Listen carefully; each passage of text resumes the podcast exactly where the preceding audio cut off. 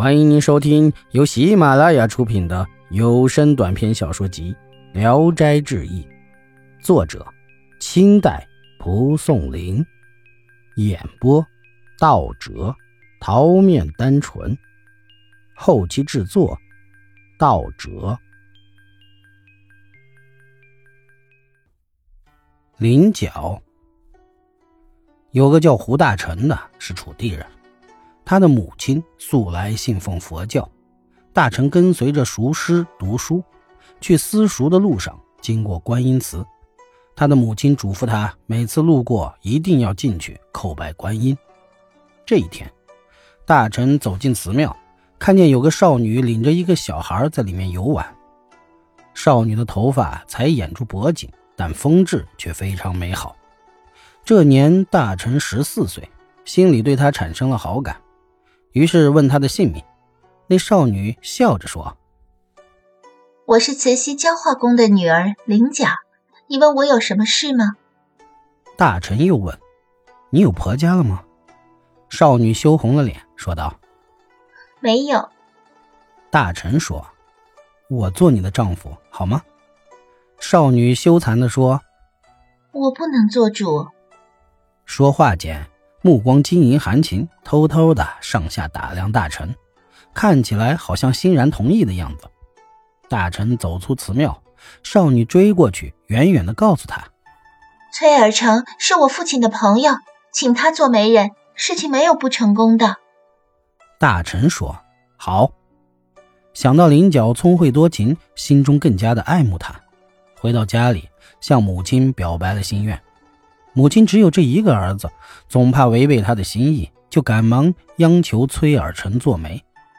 交付要聘礼很多，婚事差点就没有说成。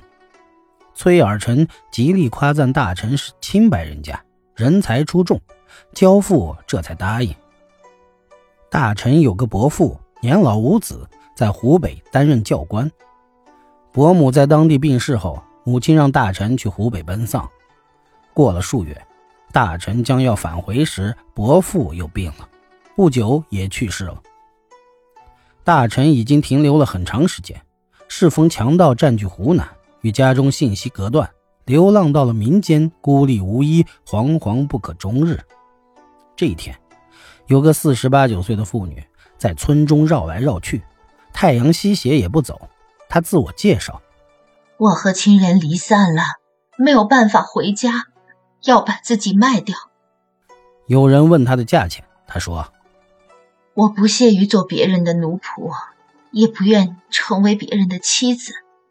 但只要有把我当做母亲的，我就随他，不计较价钱。”周围听的人都嘲笑他。大臣走近细看，女人眉目间有一二分很像他的母亲，触动心怀，悲伤不已。他想自己孤单一人。连缝缝补补的人也没有，于是邀请妇人回家，以儿子的礼节对待她。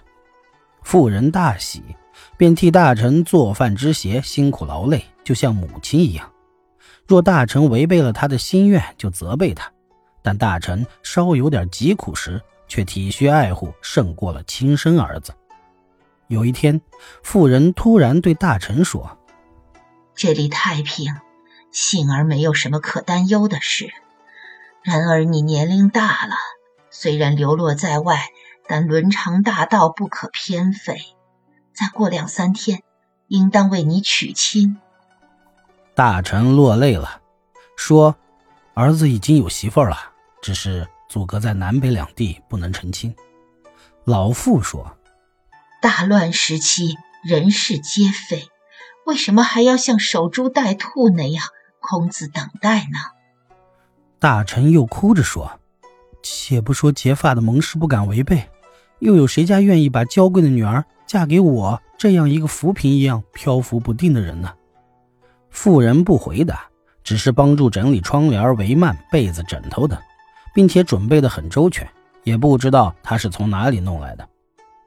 一天，太阳已经西落，妇人嘱咐大臣：“点着蜡烛坐着，不要睡觉。”我去看一看新娘子来了没有。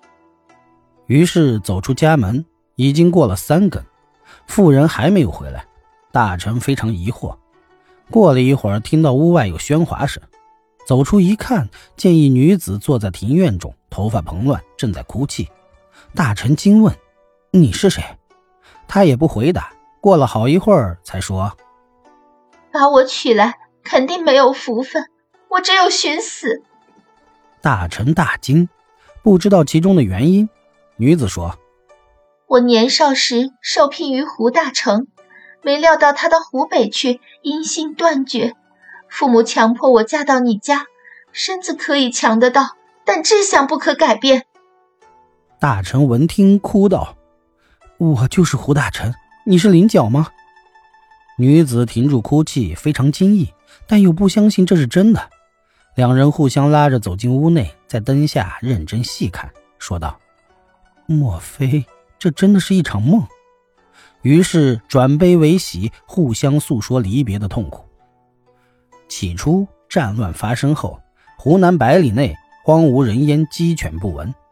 焦化公携带着全家流落到了长沙东面，又接受了周深的定亲聘礼。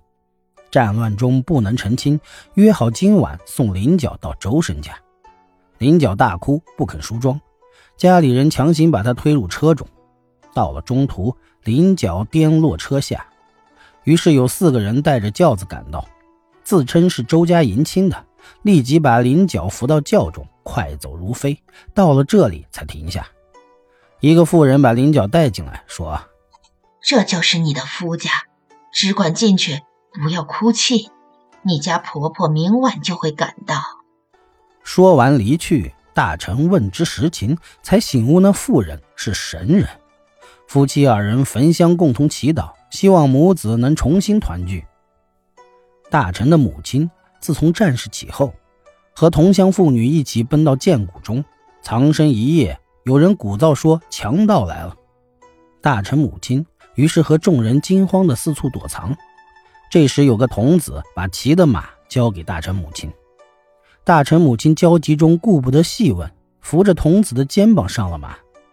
马跑起来轻灵神速，转眼间就到了湖上。那马踏水奔腾，蹄下不起波浪。不久，童子把大臣母亲扶下来，指着一处房子说。这里面可以居住。大臣母亲才要张口感谢，回头见那匹马化作金毛猴，有一丈多高。童子跳上，飞驰而去。大臣母亲用手敲门，门豁然一下自动打开。有个人从里面走出，询问大臣母亲：“奇怪，声音怎么这么耳熟？”仔细一看，原来是大臣。母子俩抱头痛哭，菱角也被惊起。一家人重逢，非常欢慰，猜测那个妇人是观音化身。从此吟诵观音经更加的虔诚。大臣一家人于是客居在湖北，买田盖屋，过起了日子。本集演播到此结束，谢谢大家的收听。喜欢请点赞、评论、订阅一下。